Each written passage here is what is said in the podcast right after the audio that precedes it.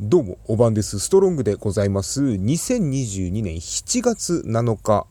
えー、七夕でございますね。皆様いかがお過ごしでしょうか？あのー、僕、七夕7月7日って言われてもピンとこなくって、っていうのも、まあ、僕が生まれ育った、えー、埼玉県の秩父市ってところはですね、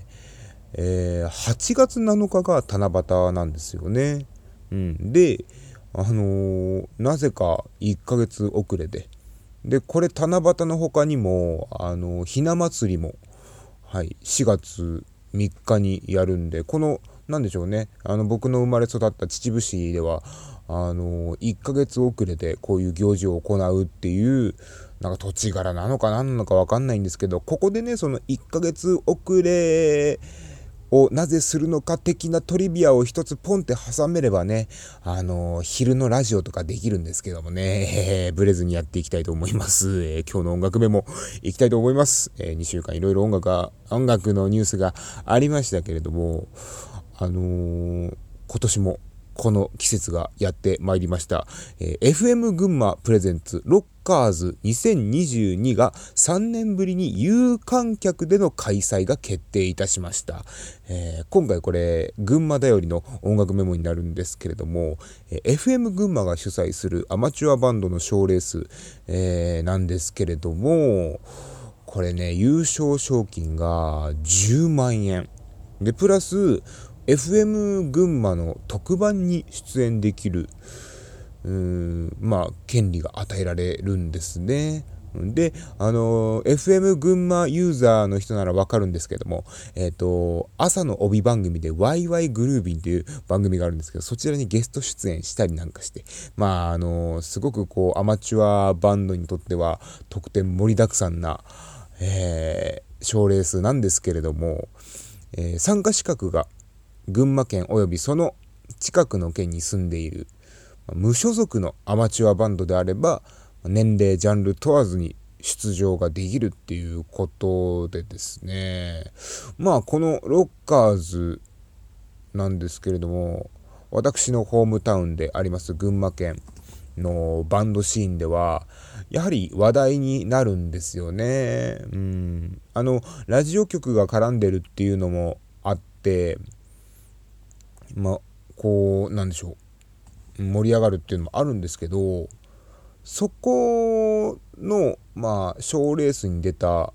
歴代のバンドさんの中には、それこそバックナンバーがいて、で、IB2 フロージュレントゲームがいて、えー、フォマレがいて、うん、で、結構こう、メジャーデビューを果たしたバンドも出演してるっつうんで、結構、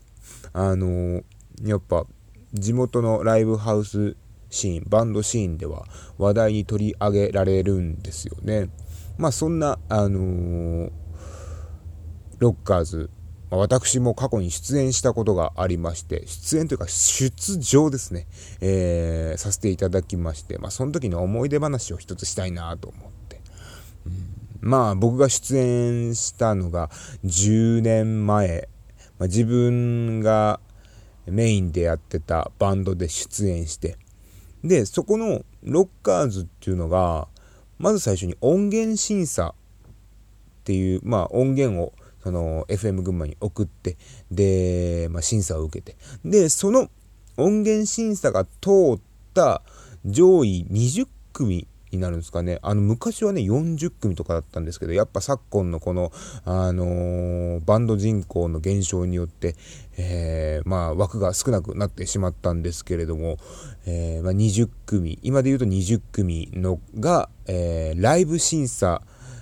までこう、え進むことができるんですね。で、そのライブ審査を終えて、まあ、いいバンドさん、うん、ロックを感じられるっていうバンドさんが、上位8組ですね。その8組が、えー、さらに決勝戦みたいな感じでライブを行って、そこでグランプリを取れば、まあ、あのー、10万円ゲットできて、えー、FM 群馬の番組に出れてっていうような流れなんですけれども、まあ、その10年前自分がやってたバンドの音源審査が通って、で、そのライブ審査、一時のライブ審査に、挑んだんですけれども、審査で落とされまして。で、ライブの審査が終わった後に、その審査をした審査員がですね、えー、某大手レコード会社のその新人アーティストの発掘部門というか、まあそういった肩書きの方が2人来てまして、まあ1人は大手レコード会社、S とでもしときましょうか。S から来た方。で、もう1人は、えー、大手レコード会社 V から来た。V から来た、えー、まあ、方だったんですけれども、まあ、そのライブが終わって、こんな機会もないから、うん、なかなかないから話でも聞きに行こうかな、なんていうふうに思って、えー、まあ、僕ら、そのライブ審査で落ちちゃったんですけれども、えー、S 社の、うん、大手レコード会社 S 社の審査員に声をかけに行ったんですよ。えー、今日の演奏、僕らの演奏はどうでしたか？僕らのバンドどうでしたか？っていう風な話をしましたら、えー、その S の方がですね、えー、僕はロックのことはわからないんで、V の方に話を聞いてくださいっていう風に言われちゃったんですよね。タイトルにロックって名が付く賞レースで、あの、ロックのことわからないっていう風に 言われちゃいましたからね。こりゃ参ったな、なんつって。で、その後ね、えっ、ー、と、V のね、えー、方の、えー、まあ、V の審査員の方にお話を聞きに行ったらですね、えー、第一声が、うるさいですねっていう風に言われちゃって、お前ら来るかななんて話をしなしながらね、えー、本当に、うん、その、なんでしょうね、この、うーん、すごい高みの見物感と言いますか、うん、お前ら弱者を魚に酒を飲むような感じなのかなっていう。うん、本当にあの、それぐらいね、ちょっとね、腹が立っちゃったことがあるんですけれどもね、下のものがヘコヘコヘコヘコすることを魚にね、シャンディガフとかを飲んじゃうんですよね。うん、晩酌をするようなやつがシャンディガフなんか飲むなよって話ですけれども ね、なんでそんな、あのー、ジンジャーエールで生ビール割った、そんな、なんかジュースだかお酒だかわからない、お酒を飲むなよって話なんですけれども。ね、えー、っと、まあ、あのー、そのね、あまあ、そういうふうに審査員に言われまして、で、まあ、その後の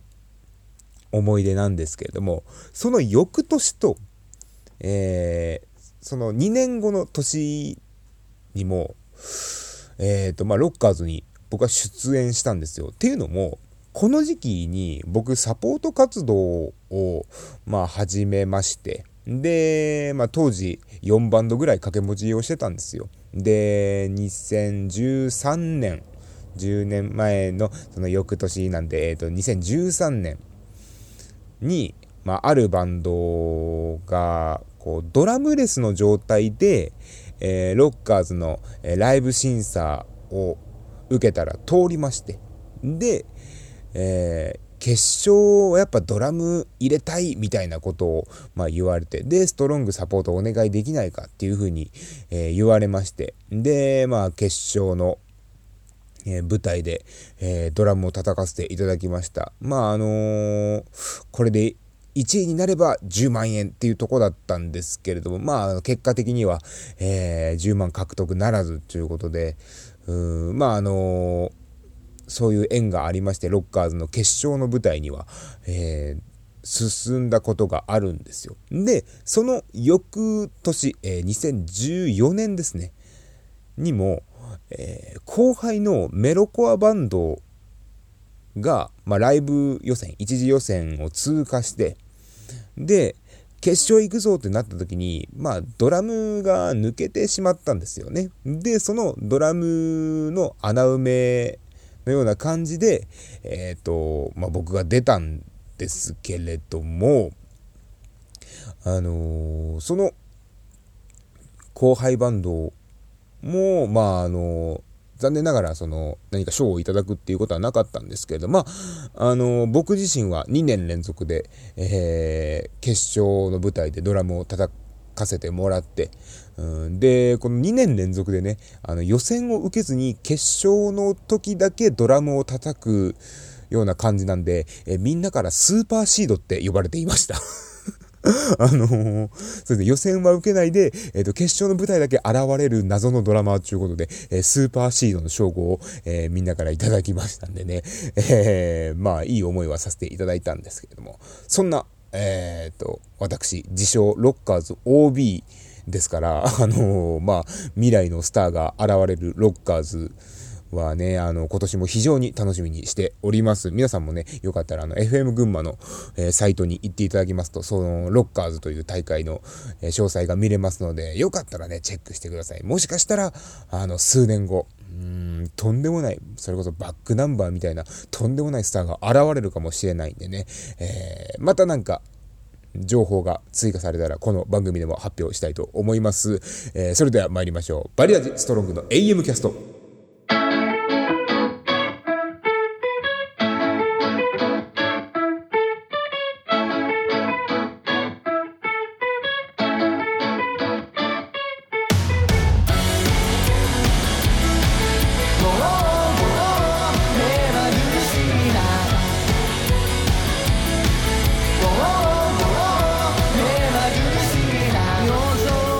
改めまして皆様大番です。ストロングでございます。音声配信アプリスプーンバリラジアカウントをキーステーションに9つのポッドキャストアプリで配信をしております。もしよろしければ、え、ファンフォローなどの各種お気に入り登録をお願いいたします。ということでストロングの AM キャスト、え、後半も引き続きよろしくお願いいたします。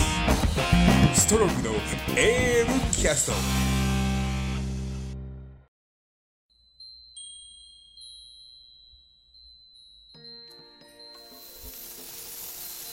夏と言ったら何？やっぱ焼きそば？浴衣？知らんけど。そこはフロリダでしょ。いややっぱパンでしょそこは。みんな焼きそばできたよ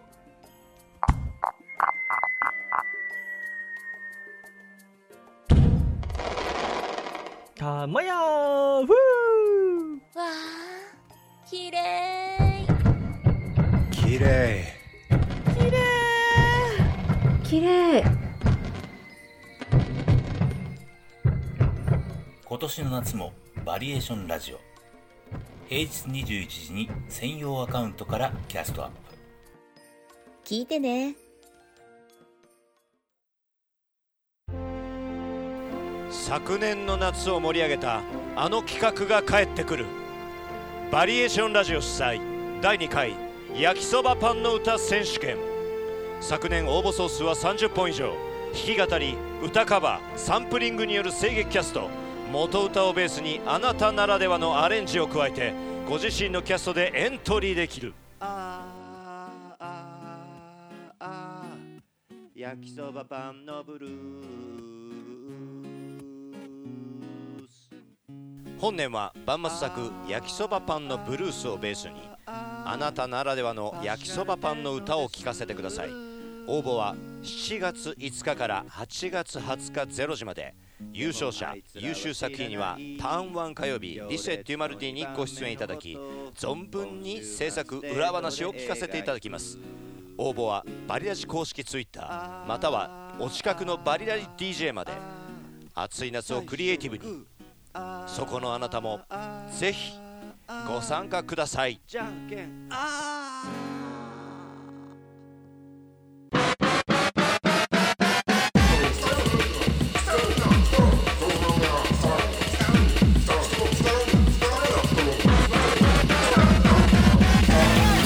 ストロングの AM キャスト。お送りしておりますストロングの AM キャストコーナー参りたいと思います。高潮ブチャーマンストロングのネタ職人としてのラジオネーム、高潮ブチャーマンの活動報告をさせていただくコーナーです。現在、TBS ラジオ伊集院光深夜のバカ力内のコーナー、新勝ち抜きカルタ合戦会にガチのネタ投稿をしておりまして、えー、今回この高潮ブチャーマン3回目でございます。えー、まあ、あの、日夜、伊集院光に笑っていただくために、えー、ネタ投稿をして頑張っておりますので、そのストロング頑張ってんだよっていうところを発表していくコーナーでございますね。えー、そうですね、えー、新勝ち抜きカルタ合戦会会の、えー、コーナーがわからない方はですね、えー、ぜひ伊集院光深夜のバカ力の、えー、ホームページを見ていただければこのコーナーがより楽しめるんじゃないかなと思います、えー、先々週勝ち抜いたカルタがですね目覚ましテレビ今日の占いカウントダウンさそり座ぶっちぎりの1位カルタ和行だったんですけれどもこの和行が勝ち抜いたのでこのお題がゴールインしました。そして対戦相手であった令和新マナーカルタの作業ですがこちらですねあのー、同じ作業で3連敗してしまったので、この令和新マナーカルタというテーマ自体が消滅してしまいました。なので、えー、このカルタも今日は読ませていただきます。そして先週勝ち抜いたカルタが超面白ミスタービーンカルタの魔行だったんですけど、対戦相手の新仮面、新仮面ライダー怪人大百科カルタのあ行が、こちらもあ行で3連敗したっていうことでテーマが消滅してしまったのですね。なので、本日は4つのカルタのネタを読ませていただきます。まあ、ストロングが、あのー、一生懸命、えー、一生懸命って言うとなんか面白み半減しちゃうんで、ちょっと、あ今ちょっとミスったなと思ったんですけれども、あのー、投稿させていただきましたので、その、えー、まあ、えー、報告をさせていただきたいと思います。それでは参りましょう。高潮ブチャーマンの記録、えー、まず最初に目覚ましテレビ今日の占いカウントダウンさそり座ぶっちぎりの1位カルタ、えー、こちらですね、えー、目覚ましテレビの今日の占いのコーナーでさそり座が放送できないぐらいぶっちぎりの1位だった時の、えー、まあ占いを送っていただくというカルタでございます。えー、ストロングの投稿を読ませていただきたいと思います。和行です。和。和柄のデザインをあしらえば鬼滅の刃みたいで売り上げが伸びると社長の安易な考えでデザインを一新した結果何十年もの間守り続けたブランドイメージを損ね会社が倒産これで毎日朝礼でやっていた教祖様へのお祈りも他社の商品に火をつける儀式も亀甲縛りで祀られることもなくなる予感。えー、結構やっぱ和なんでねフォーマットがもうぐずぐずに崩れて一番面白い状態なのでね。でしかもあの和っていう1文字でしかあの和行ってあの募集してないんでここでねこういろいろ試行錯誤するのが面白かったですね、えー、どんどんいきましょう。和。和歌山に行けばパンダがうじゃうじゃいるんだぜと上野動物園のパンダの列に向かって叫んでいた男が飼育員に捕まえられた数分後なぜか柵の中のパンダが1頭増えていてなんか得した気分になる日。えー、わワンダーランドに連れて行ってあげる漁業とさかなクンが私を抱えたまま海に飛び込んだのだが海底に沈む大量のゴミを見て悪いことをする漁民どもは片付ける漁業と言い箱フグの帽子に隠していた起爆スイッチを押し住んでいた町は滅んだものの海中にいたおかげで私の命だけは助かり壊滅した町をさかなクンの新たな縄張りとしたワンダーランド地上13支部の1人目の住人になれるかも。どんどんいきます。わわがままボディと書いてあるジョーを選んだから、ぽっちゃりさんが来るのかなと思いきや、体におびただしい数の出来物がある油物不節制タイプのわがままボディのジョーがやってきて、プレイ中もずっとラーメン二郎の話ばっかりするから、ラーメンブログで広告収入を得られるほどには、二郎の知識を身につけられる予感。ここまでね、結構、あのー、本当に、なんでしょう、長い文章で、あのー、畳み込みましたけれど、えー最後は、えー私の口座に6兆円振り込まれる日っていうことでね、えーと、シンプルなのワンチャンいけるかなと思って応募させていただきました。まあ、こんな感じで、えー和行終わりました。えー続いて、えー惜しくも3連敗してしまいました、えー令和新マナーカルタの作業になります。さ佐世保バーガーを食べた後でもマクドナルドの料金設定に動じず店の前を横切ること。へーですね。あごめんなさい。あの、令和新マナカルタ作業のあの説明をしなきゃですね。えーと、こちらはですね、えー令和の時代にあった新しいマナーを紹介していくカルタということでね、えーすいません。続き読ませていただきたいと思います。さ杯を交わして今日から弟子入りをしたとしても、その居酒屋のお会計の時は、財布を出してお金を払う気持ちを表しましょう。えー次、し。手刀を披露したいと言い出した空手の師範代には、なるべく売れたパイナップルを差し出して成功率を上げましょう。えーし。しけもくアートをなりわいとしている人の取材に、ヤクミツルを向かわせるのはやめましょう。うんしけもくアートって何なんだって話ですけれどもね。えーと、し、信頼と実績と書かれていても、電柱の張り紙の番号に電話をする際はいつもよりワントーン低い声でやり取りをしましょう。えーし、渋木淳が SJ、SJ と言って近づいた時は、エナジードリンクの缶は見えないところにしまいましょう。し、シンデレラハネムーンの岩崎宏美のモノマネをするコロッケの知識だけで岩崎宏美のオフ会に参加するのは控えましょう。次、酢。酢を大量にかけて食事をするタイプの友人と外食をする際は、あらかじめお酢の残量が半分以下の席に座り、これしかないと思わせることで、店の味を守ることに、店の味を守ることに努めましょう。えーいますよね、こういうね、あの、友達ね。えーちなみに、私の母親がそのタイプでございます。えーせ、セキュリティが甘い地域密着型の八百屋で買い物をする際は、亭主とそのご家族ご家族との信頼関係を築くまでは、マイバッグを持って店内をうろうろするのはやめましょう。えー新マナーカルタ最後、そ。外場で人をぶん殴るときは、一礼をしてから外場の広い面で殴りましょう。えーという感じですね。えー続いて、えーと、超面白ミスター・ビーン・カルタの魔行ですね。えーミスター・ビーンに登場しそうな、シーンを送って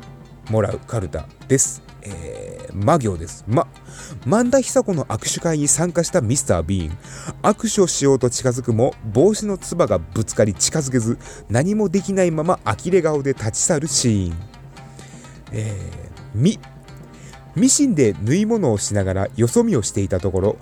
気づいたら皮膚に T シャツを縫い付けてしまい、お風呂に入るときに服を脱ごうとして脱衣所で悶絶するシーン。えーむ、麦茶をめんつゆと間違えてそうめんを食べ一口麺をすするたびに目を見開いて首をかしげながらももう一口と食べ進めていき最終的に完食してしまうシーン、えー目。メッセージ性の強い風刺画に痛く感動したミスター・ビーン。自分もその作品の一部になろうと頭からペンキをかぶり風刺画にビンタクをつけたところ、えーミスター・ビーンの卓略してビンタクですね、えービンタクをつけたところで、えー警備員に見つかりなんとか美術館からは逃げられたもののペンキのせいで追跡され3日3晩追われるシーン、えー次も。もんじゃ焼きをお好み焼きと勘違いして一生懸命形を作るもうまくいかず最終的に生地が蒸発して店員に文句を言いに行ったが返り討ちに遭い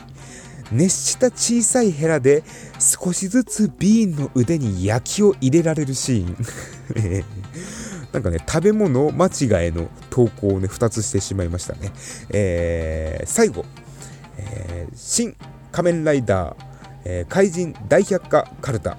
のあ行ですね、えー2023年に公開予定の庵野秀明監督の新仮面ライダーに、えー登場しそうな怪人だったり、えー次回予告などを考えるコーナーでございます。えーあ行です。あアイドルのライブ配信でスパチャをしすぎてお金がなくなった人にやってくる。メルカリ星人のせいで家のものがどんどんなくなる代わりに専用の段ボールばかりが増えてしまう。どうかうちの息子を助けて。次回メルカリで、メルカリで我が家の土地の権利書が出品されるの巻え次。あ。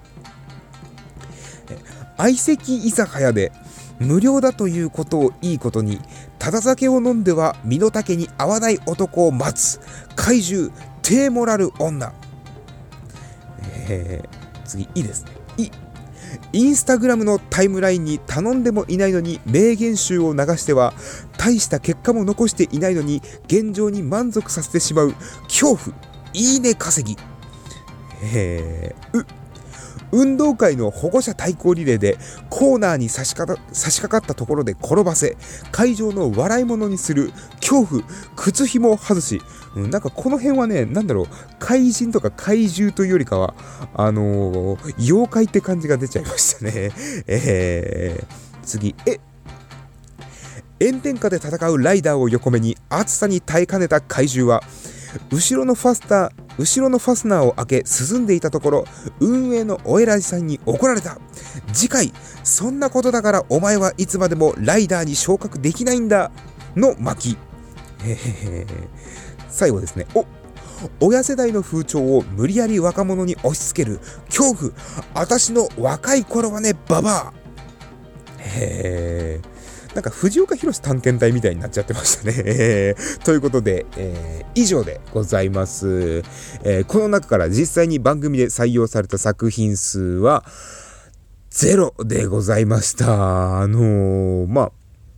令和新マナーカルタは一度採用されて、まあ、このコーナーをやるきっかけにもなった、えー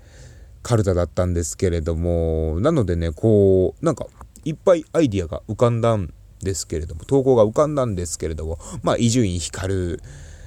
にはハマらずということで、まあ、来週も頑張りたいと思います。ただね、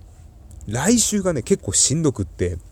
来週、その、勝ち上がった、えーミスター・ビーン・カルタの、えーっと、魔行が終わったんで、赤沙汰ハンマー、や、や行ですね。や行、バーサス、新しいテーマを3つ設けて、まあ、その3つの今募集をかけてて、で、その中から、まあ、いっぱい送られた、もしくは、あの、一番盛り上がったカルタが、まあ、あのお題として、えーまあ、こう読まれるので、今、4つのお題に、えー投稿を今バンバンしているんですけれども、もうね、あのー仕事中にまあネタを考えてるんですけど、今ね、ネタ考えすぎてね、仕事が手についてないです。まああのー頑張ってね、えーと、次回は呼ばれるように頑張りたいと思います。ということで、えー、高勝負チャーマンのコーナーでした。ありがとうございました。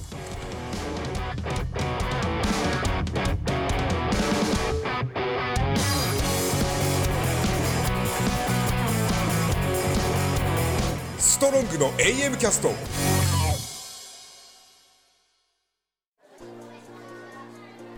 あ、あの子の浴衣かわいいなちょっと、花火見に来たんでしょ？浴衣に見とれてんじゃないよ。お、お祭り。久しぶりだな。何食べよう。うん。お、かき氷。うまそう。みんなでかき氷を食べて熱中症対策しましょうよ。あ、俺焼きそば食いてえっす。シオンさんおごって。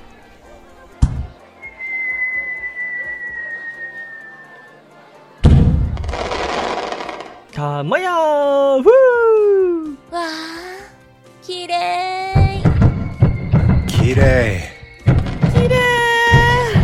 綺麗今年の夏もバリエーションラジオ。平日21時に専用アカウントからキャストアップ。聞いてね。Spoon the radio program. Variation Radio. バリラジ。あなたのラジオはどれですか？10人の個性あふれるパーソナリティによる。平日夜のプログラム。タターンワン。月曜日ネバートゥーレイトメグ火曜日リセ・デュ・ナーリーバンマス水曜日ドラマティックストーリーズアンダーラディオエリカ109木曜日ストロングの AM キャスト。金曜日すがらじ。すがこ。ターン2月曜日ラジオデイズ。桜島しおん火曜日地の果ての歌声喫茶。端々水曜日サウンドリーフダウン木曜日ハッピーターン。せーのマンハッタンズ。金曜日ハンガウトレディオヤーマ。ンあなたの夜を彩る個性がいつもそばにある。バリエーションラジオ。バリラジ。平日夜21時キャストアップ。Don't miss it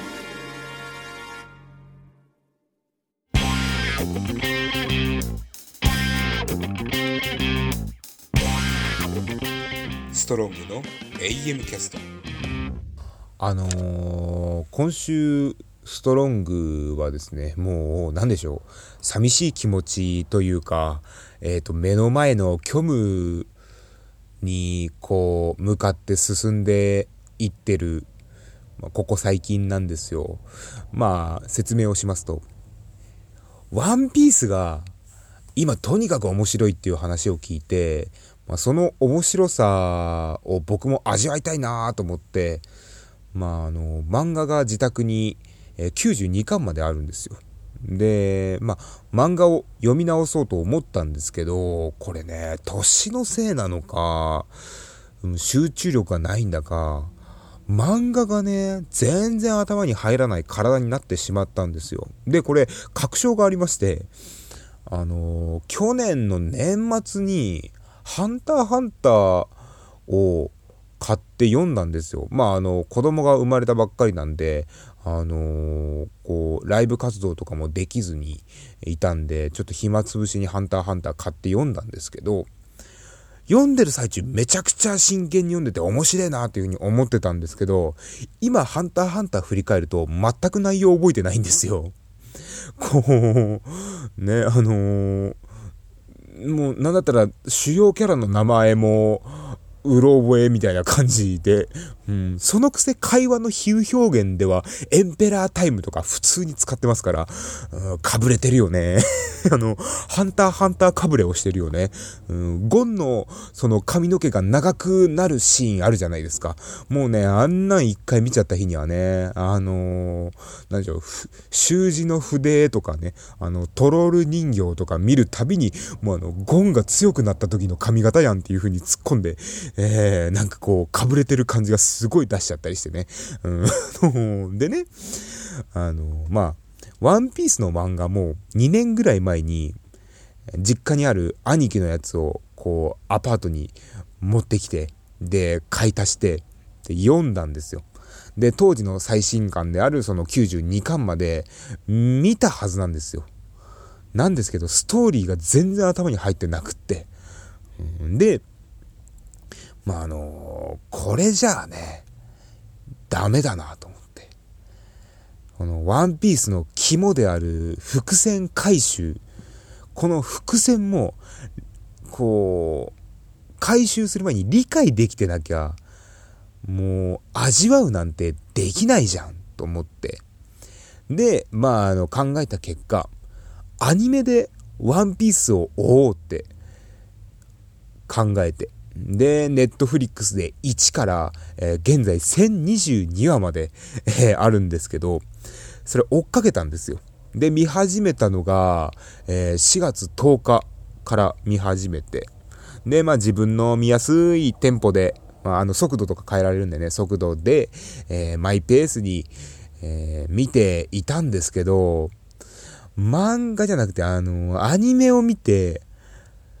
初めてこう自分の読解力のなさを痛感、痛感したんですよ。あのーまあ、これね、本当にワンピースファンからしてみたら、もう家にあるワンピース燃やしてしまえよっていうぐらい、あのー失礼なことを今から言うんですけど、えーログポース、エターナルフォース、えー、ポーネグリフ、えー、そして七部会の、えー、制度の仕組みですね。えー、こちらの4つ、えアニメを見て初めて意味を知りました。えっと、うん、本当にね、うん、今までお前何を読んでたんだって話になりますよね。あのなんとなくプラプラしてたらアラバスタに着いたんだなっていうふうに、あの、思っていましたから。ね、あのー、指に唾つけてね、で、あの、風の向きを感じてね、うん、あっちがアラバスタだ、なんていう風な感じでね、えー、たどり着いたんかと、えー、思っていたんですけれども、うーん、本当にね、申し訳ないですね。まあ、あのー、この4つの、うんと、意味をね、今からこう説明してもいいんですけど、なんか、この4つを、あのー、今ここでね、あの、説明すると、わあ、この人、知りたてですげえ説明したい感じ出ちゃうなーっていう風に思われるのも嫌なんで、えーと、割愛させていただきます。でね、まあ、あのー、その、あと、あの、あれですよ。あの、物語の途中で、えー、もう規格外のデカさの像の上に街があるっていう像編の下りがあるんですよ、ワンピースに。えー、そこの話がね、完全に自分の記憶から抹消されてて、うん、もうね、いかに自分がこのワンピースを見る際に、麦わらの一味の勝敗でしか判断してなかったかが伝わりますよね。うん、そりゃ漫画で伏線が回収されたっぽいシーンを見ても、おーとはならずに、あ、はい、みたいな感じになりますよね。うん、それはしょうがないっすわ。うん、それに比べてね、アニメ版は何がいいかってね、ああ、これ伏線回収されたなーって思ったタイミングで、回想シーンが入るんでね、えめちゃめちゃ助かっております。あの、うん、これね、あのー、まあ、20年以上、こう続いてるアニメのワンピースを今一気に見ていましたから、あのー、こうリアルタイムで言うと、まあ、5年ぶりの回想シーンとかも、あつい1週間ぐらい前に見たなーみたいな、あの、感じに感じて、逆に恩着せがましいなーなんて風に思いながら。で、先週見たわバカにすんなよっていう風に思いながらもね、うん、それお前のペースで見てるお前のせいじゃねえかっていう風な話になるんですけれども、あの、そんなこんなんでね、まあ見進めていって、まあ、収録日の段階では、あと5話で、えー、っと、まあ今追いついちゃうんですよね。まああの、家事をしながら見てたり、あと会社の休憩中とかに見ていてね、うん、本当はあの会社の休憩中寝たい人なんですけれども、もうワンピースを見るとこう、目がね、冴えちゃってね、うん、で、こう、見てしまってね、うん、なんならこう最近はこうパンの生地をこねながらね、パン作りしてますんでパンの生地をこねながらワンピースを見るっていうのが本当に至福の時間で、うん、あちなみにあのパン作りに関してあの最近なかなかできてない理由はまた後で話しますね。へまあそれがねあのー、もうすぐなくなるっていう風に思うとこうもう目の前の虚無ですよ。うん、これがもう凄まじいと言いますか。マジでまた最初から見てやろうかなっていうふうに思うぐらい、あの、それぐらいね、あの、ワンピース面白いんですよ。まあ、あのー、漫画ではもうちょっと続きが見れるんで、えー、まあ、あと10巻ぐらいでしたらブックオフでも何でもちょっと買い足してみようかなっていうふうに思っているんですけど、このワンピース虚無の、この、なんつうんでしょう、もうもうすぐロスになってしまうっていうこの感じが寂しくなっちゃって。うん。で、なんか、 Spotify でさ、今、あの、一般の人が、こう、プレイリストを作って公開ができるんですけど、その中に、ワンピースのオープニング、エンディング集みたいなのがあって、これをね、最近ね、あの、 Spotify で聞いているんですけれども、これがめちゃくちゃエモいんですよね。うん、あの、ベタなとこで言うと We Are。皆さん知ってますよね、本当に。ワンピースといえばっていうオープニングですけれども、北、北谷博さんが歌ってるこの We Are。えー、他にもその派生で We Go と We Can っていうのがあるんですけど、こちらがね、すごくこう、うん、いいんですけれども、あの、初期のアニメ、まあ僕もその当時まだ小学生とかだったんでリアルタイムで見てたんですけれどもその今やってないんですけど、エンディングテーマも結構ね、これが素晴らしくって、あのー、初期のエンディング、えメモリーズ、ランランラン、こちら、あのー、最高ですね。ね、小さな頃にはって言いながらこう、あのー、なんあすごい今興奮しちゃって、あの すっごい興奮しちゃって、今、あの、あのー、壁にドンしましたけれども、あのー、あれですよ、その、なんでしょう、5人がね、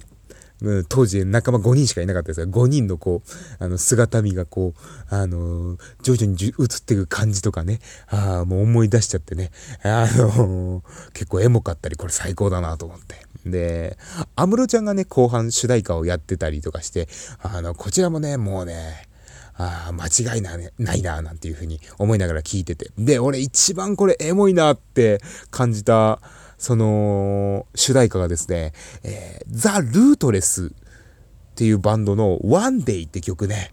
こちらがね、本当にね、素晴らしくエモいですね。こちらぜひ Spotify で聴けるんで聴いていただきたいんですけど、まあ、あの、そんな感じで、あのー、誰かがまとめてくれたプレイリストを聞きながらね、あめちゃめちゃいいななんていう風に思いながら、えー、こう仕事中聞いてたりするんですよ。で、あの、かっこいい曲ばっかりだと思ってたんですけど、一曲だけ異彩を放ってる曲があって、それが、風を探してっていう矢口まりとストローハットっていう、まあ、あの、何でしょう、グループがやってるんですよ。まあ、矢口まりは知ってると思うんですよ。あの、クローゼット OB、あ、じゃなくて、あの、えっ、ー、と、モームス OB の、うん、えっ、ー、と、元黒モニじゃなくて、あの ミニモニーでおなじみのね、えっ、ー、とね、うん、このボケもっとやる？あの、クローゼットボケ、ボケもうちょっとやる？あの、あと、あの、飯田香織とね、あの、石川理香。と、あと、かごちゃんがね、あのかごちゃんとの4人でやった、あのユニットのね、うん、タンポポっていう曲がね、えー、有名なね、えー、クロゼットっていうね、えー、こちらね、えー、ね、もうそのユニットはタンポポなんだけどね、タンポポって言っちゃってるのに、クロゼットっていうね、あの、クローゼットに無理やり寄せるっていうボケ。でね、ね、こちらですね、矢口まりは知ってると思うんですよ。ストローハットっていうね、ユニットを聞いてね、瞬時に思いついた方、こちらですね、あのー瞬時に思いついた方はね、えー、あなたは相当なヘキサゴンオタクですね。え 懐かしいですね。あの、ヘキサゴンファミリーが、あのー、無尽蔵に曲を作ってた時期に、えっ、ー、と、タイアップを任された時代だ、時代ですよ。うん、あのー、島田紳介、えー、じゃなくてね、えー、カシアス島田として、えー、作詞をして、荒稼ぎをしてた時代ですね。えー 俺ね、島田紳介がね、当時芸人の中で一番好きだったんですよ。ね、あのー、めちゃくちゃ喋りも上手いですし、この唯一無二のボス感があって、めちゃめちゃかっこいいし、うん、もう面白い芸人だなって思ってたんですけど、この、なんでしょう、こう、フジテレビのスタッフの雇用、というか、うん、フジテレビのスタッフと、えっ、ー、と、一発屋芸人の食いぶちを、あの、与え続けていた時期ですね。えー、カシアス、島田、え木ですね。えー、これね、僕はあの、島田紳介めちゃめちゃ好きだったんですけど、この作詞活動に関しては下せぬなって思ってました。当時もね、えー、当時ね、うん、なんでしょう、こう、昔のフジテレビの悪い部分が出てるような感じがしてね、えー、すごくなんか、うん、下せぬなと思って、うん、このね、矢口まりとストローハットっていうのがね、まあ、これが、うーん、なんでしょう、こう、他の曲に比べて、こう、音圧の差が圧倒的に低いですね、まずね。これマスタリングしてないだろうみたいなね、ミックス音源かなって思うぐらいね、音圧がね、バリ低いですね。えー、ね、矢口まりでも、なんかもう今の時代弱いのに、ストローハットって、うん。ストローハットって、うん。元木大輔とクリス松村がいるストローハットって ねえ、本当に。ねえ、なんだかね、あのー、島田紳介こんなんじゃねえだろうと思ってね、あのー、思わず、あの、島田紳介の昔のトーク集っていうグレーな動画ばっかり今、漁りながら見てますよ。あのー、ねえ、うん、ワンピースの次は今、あの、島田紳介の、えー、トーク集ばっかり、多分見る予感がしますね。え 良くないですけど、うん、グレーなんで良くないんですけれどもね、えー、ちょっとね、この島田紳介トーク集終わりましたら、えー、次のこの長いスパンで見れる、えー、アニメをね、ネットフリックスで漁りたいと思います。ということで、えー、エンディングでございます。バリアジストロングのエイブキャストでは、えー、ストロンガー様からのメールを募集しております。ツイッターアカウント、アットマーク、STRONGAM62 の固定ツイートにあるメールフォーム、メールフォームがございますので、そちらから送ってください。ラジオ配信アプリスプーンでお聞きの方は、明日金曜日ターン1は菅子の菅ラジ、そして来週木曜日ターン2はマンハッタンズのハッピーターンをお楽しみください。えー、先週、午前の黄昏さんが、えー、ご卒業されまして、えー、1年2ヶ月お疲れ様でございました。えー、今後はね、えっ、と、な、なんでしょう。あの、育児仲間として、えっ、と、まあ、あの、一緒に絡んでいけたらなと思います。そしてマンハッタンズさん、えー、来週からよろしくお願いいたします。ということで、最後まで聞いていただきありがとうございました。ストロンガーにサーチ